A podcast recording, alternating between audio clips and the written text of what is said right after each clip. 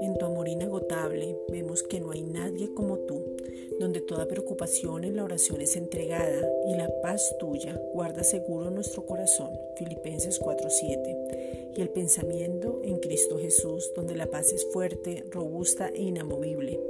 Toda provisión espiritual, física y económica se manifiesta en nuestras vidas. Vemos que estamos en el ancla que es Cristo, Hebreos 6:19, y por eso podemos vivir confiados y en esa ancla podemos anclar nuestra vida para no dejarnos mover. Hebreos 6:19.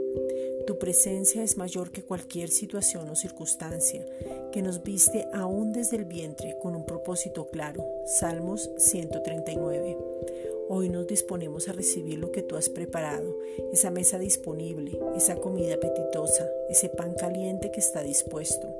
Juan 6, versículo 51. Ese pan que está disponible para gozarnos en tu gracia. Hoy queremos, anhelamos y deseamos una revelación más profunda de tu amor porque nos amaste desde antes de la fundación del mundo. Efesios 1.3. Antes que existiéramos, sin importar cómo éramos, tú nos llamaste, nos escogiste, nos apartaste para la alabanza de la gloria de tu gracia. Efesios 1.6.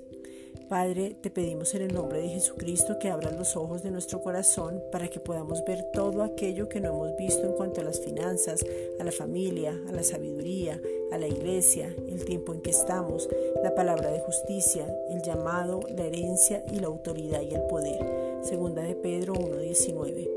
Que las escrituras se abran a nuestros ojos y podamos ver más allá. Lucas 4:17. Ahora te pertenecemos y en tus manos estamos seguros y confiados. Romanos 8:38. Gracias Padre.